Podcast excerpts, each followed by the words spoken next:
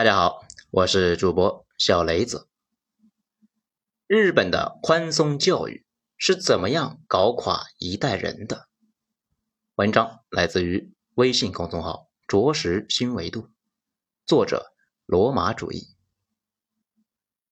四十年前，也就是一九八零年的时候，这个世界上最自信满满、也最朝气昂然的社会，那毫无疑问就是日本，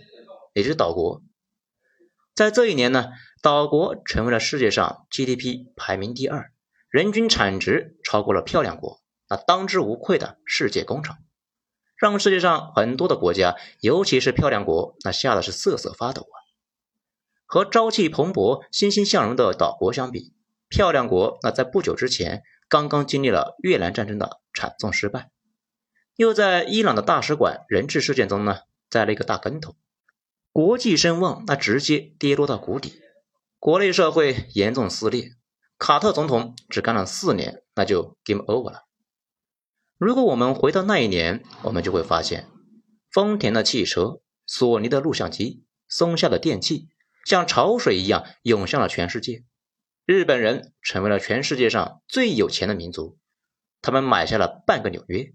他们的产品代表了世界上最先进的科学技术。以至于漂亮国的人，这个议员们呢，在国会里面愤怒地砸掉了一台东芝电视机，因为东芝向苏联出售了世界上最先进的机床，让苏联的潜水艇的噪声从此变成了海底黑洞，直接让漂亮国的海军呢处于无比危险的境地。所有人都相信，这个世界那从此要东升西落了，漂亮国已经是一个没落的帝国。岛国人代替他们呢，那已经是分秒必争的事情。就在这个时刻，岛国人回顾了自己所有成功的经验，然后他们惊讶的发现自己呢，竟然做错了一件事情，那就是他们的教育制度是完全失败的。岛国人为什么会得出这个结论呢？在当时啊，没有人知道。那当然，我们今天呢，知道背后的原因是什么。不过呢，咱们先卖个关子。稍后我们再告诉你呢，最后的原因。那么，这一个让岛国人觉得自己大错特错的教育制度，那究竟是一个怎么样的制度呢？根据沈美华先生在《是论战后日本教育对经济发展的影响》这一文中的说法呢，岛国人自从二战失败以后，就开始卧薪尝胆，他们相信呢，只有拼命的工作，拼命的读书。大和民族才能够实现伟大的民族复兴。于是，岛国的文部省在一九六二年就发表了《教育指导意见白皮书》，日本的成长和教育做出了一个重要的论述：要使日本复兴，除教育以外，别无他途。我们由于进行战争而使国家荒芜，没有任何东西啊可以留给子孙后代，但是至少希望他们受到卓越的教育。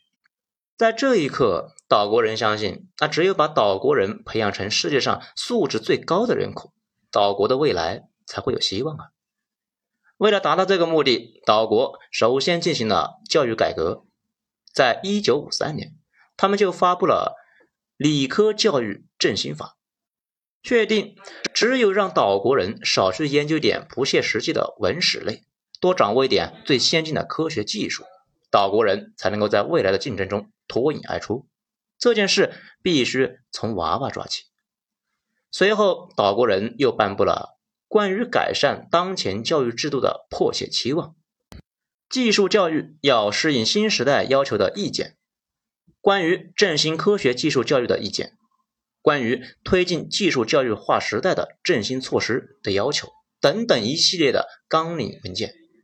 发誓。要让岛国未来的年轻人人人都变成爱迪生。当岛国的爸爸妈妈们呢，他都相信，只有学好数理化，考上一个名牌大学，那才是人生唯一的出路的时候，岛国的小朋友们呢，自然就苦到了极点，从此面临着是做不完的家庭作业，上不完的补习班，每天起早贪黑，没有了玩耍的时间，那过得呢，比大人还要惨。这。带来了什么结果呢？岛国的经济那直接就起飞了呀！岛国人的腰包马上就鼓了，岛国人一下子就成为了世界上最有钱的人。按照岛国前首相福田赳夫的说法呢，这么说的：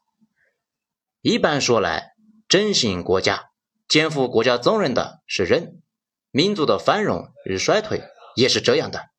资源小国的我国，经历诸多的考验，得以在短期之内建成今日之日本，其原因在于国民教育水平和教育普及的高度。根据日本学者啊康金在日本科技革命的道路中计算呢，在一九五一年到一九五呃一九七零年，日本工农业生产的增长中，约有百分之四十五点四是技术进步带来的。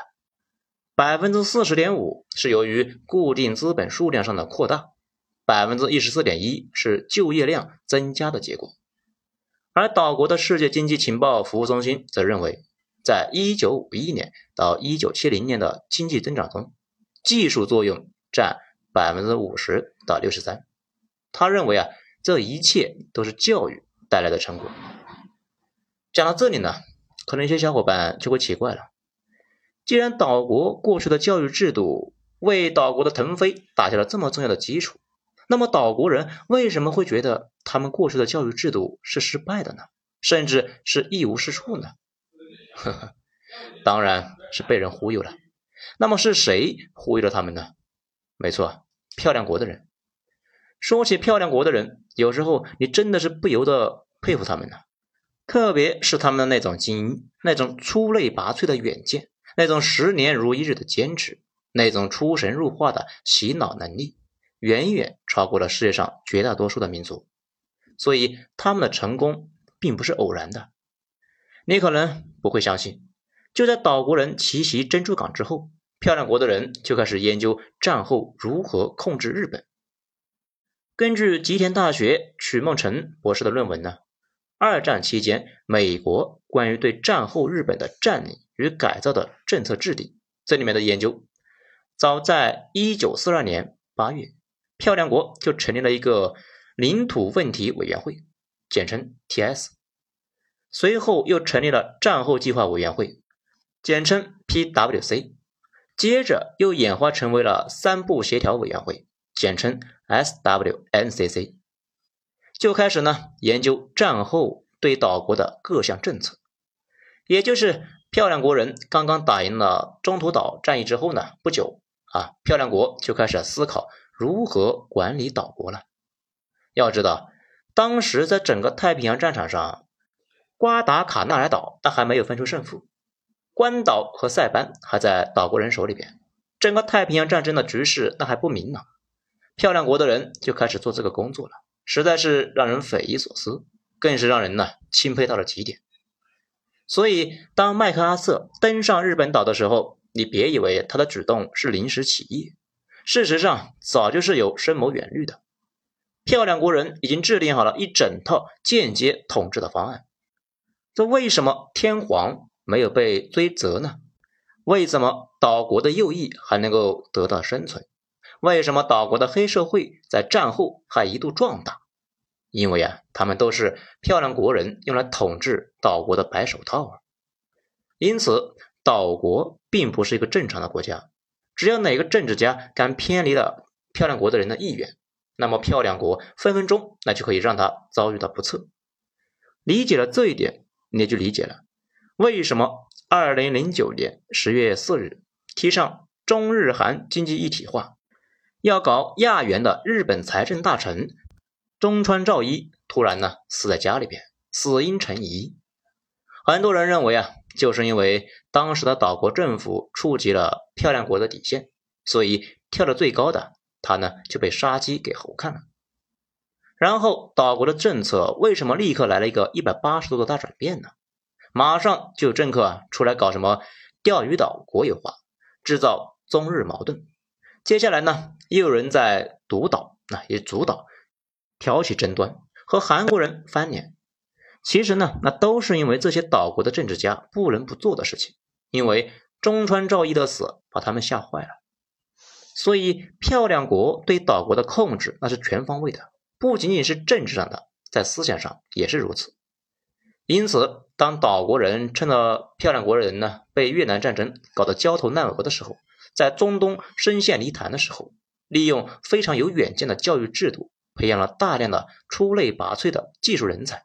一跃而起，在经济上面表现出了要超越漂亮国的架势的时候，漂亮国的人断然出手了。然后就是著名的广场协定，漂亮国给岛国人呢画了一道天花板。这就是大家啊熟知的历史，咱们呢也就不多说了。但是啊，咱们要给大家说的是，漂亮国人在这个过程中实在是被吓坏了呀。因此，他们决定要对岛国人进行釜底抽薪，要让他们呢彻底失去继续发展的动力。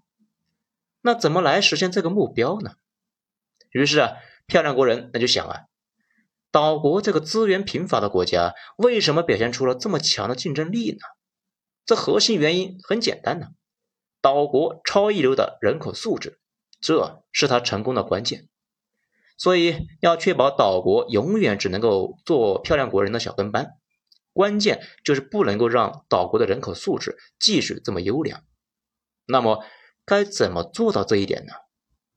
那就是让岛国人放弃他们赖以成功的教育制度，直接走上歧途。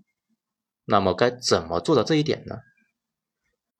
前面呢，我们也讲过，漂亮国对岛国的控制那是全方位的，这里面也包含了教育领域。根据东北师范大学白玉平、徐铁华先生的论文，《冷战时期（一九四五到一九七五）美国基金会对日本教育援助项目的叹息》，兼论战后日本战后教育的发展过程中的美国因素。这一个文章中呢。我们知道，漂亮国通过洛克菲勒的基金会、福特基金会、漂亮国文化中心等等一系列的政策，或者非政府的组织，完全控制了岛国的教育机构，对岛国的教育界进行了彻头彻尾的洗脑，随时有能力啊让岛国政府改变岛国的教育方针。因此，在岛国可能挑战漂亮国这个背景之下呢。漂亮国人通过他们在岛国教育界的新闻界的代理人，发起了一场声势浩大的宣传活动，对岛国过去几十年的教育制度呢，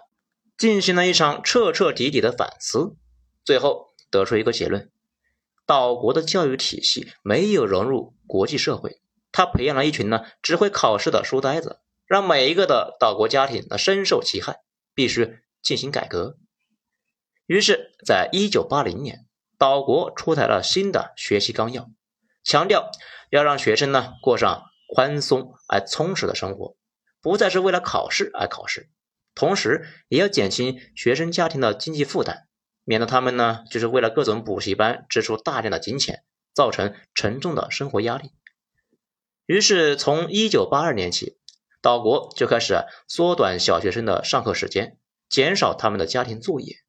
直接把小学生期间的六千一百三十五个学时降低到了五千七百八十五个学时。后来，岛国的教育机关觉得学生的负担那还是过大，于是，在一九八九年又制定了新的学习纲要，直接就让一年级和二年级的小学生不再学习社会和理科，只学习生活课。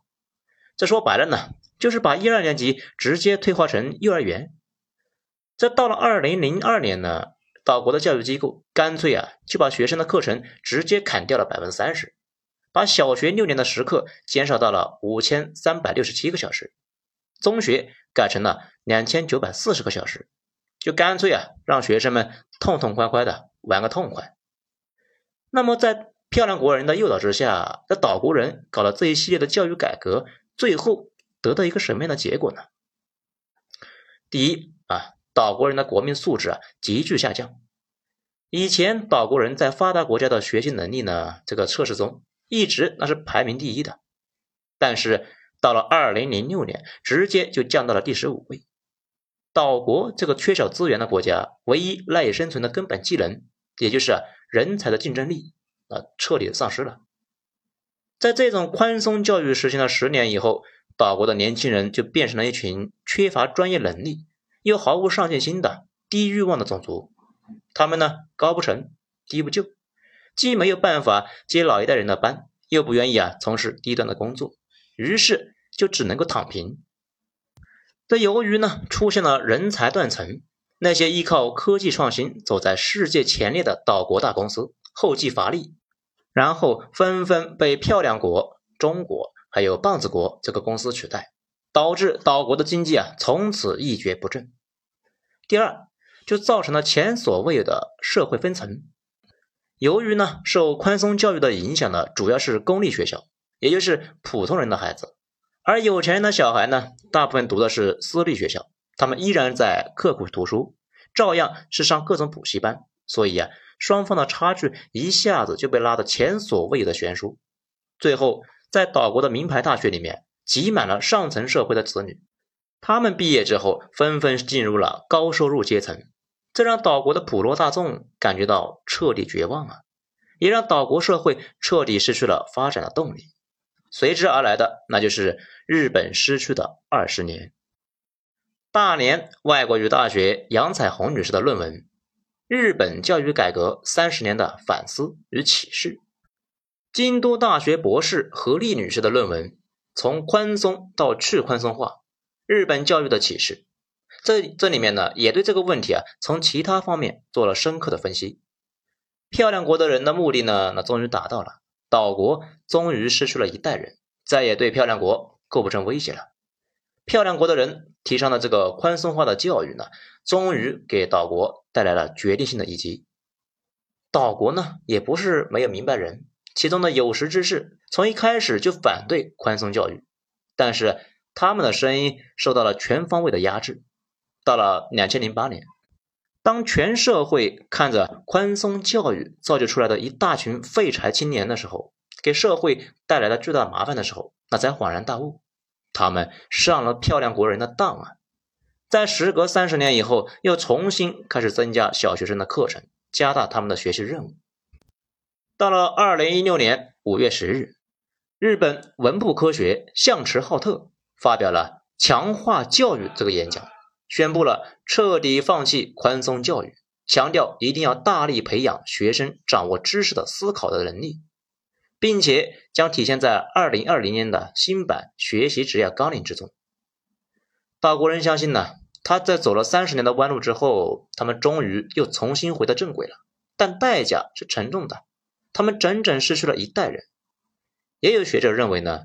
岛国当初想搞这个宽松化教育。并不是完全因为被漂亮国人忽悠了，他们的初衷是为了达到以下几个目的：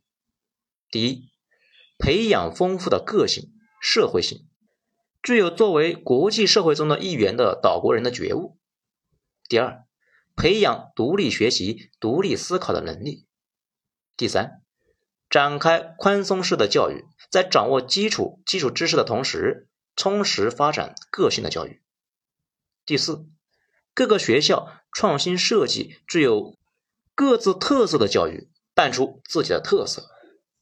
这听起来呢，头头是道啊。不过，在三十年之后，岛国人除了一地鸡毛，一个目标他也没实现，又回到了以前的老路上去了。这是一段真实发生过的历史，每个人呢都可以去在网上查一查它的来龙去脉。当然，岛国人没办好的事情，不代表其他人也办不好。咱们呢，只是如实的讲述历史，没有任何观点。所有的资料，那都是来自于公开发表的学术论文和公开出版的书籍。嗯，好了，今天就讲到这里，下章更精彩。谢谢收听，我是主播小雷子。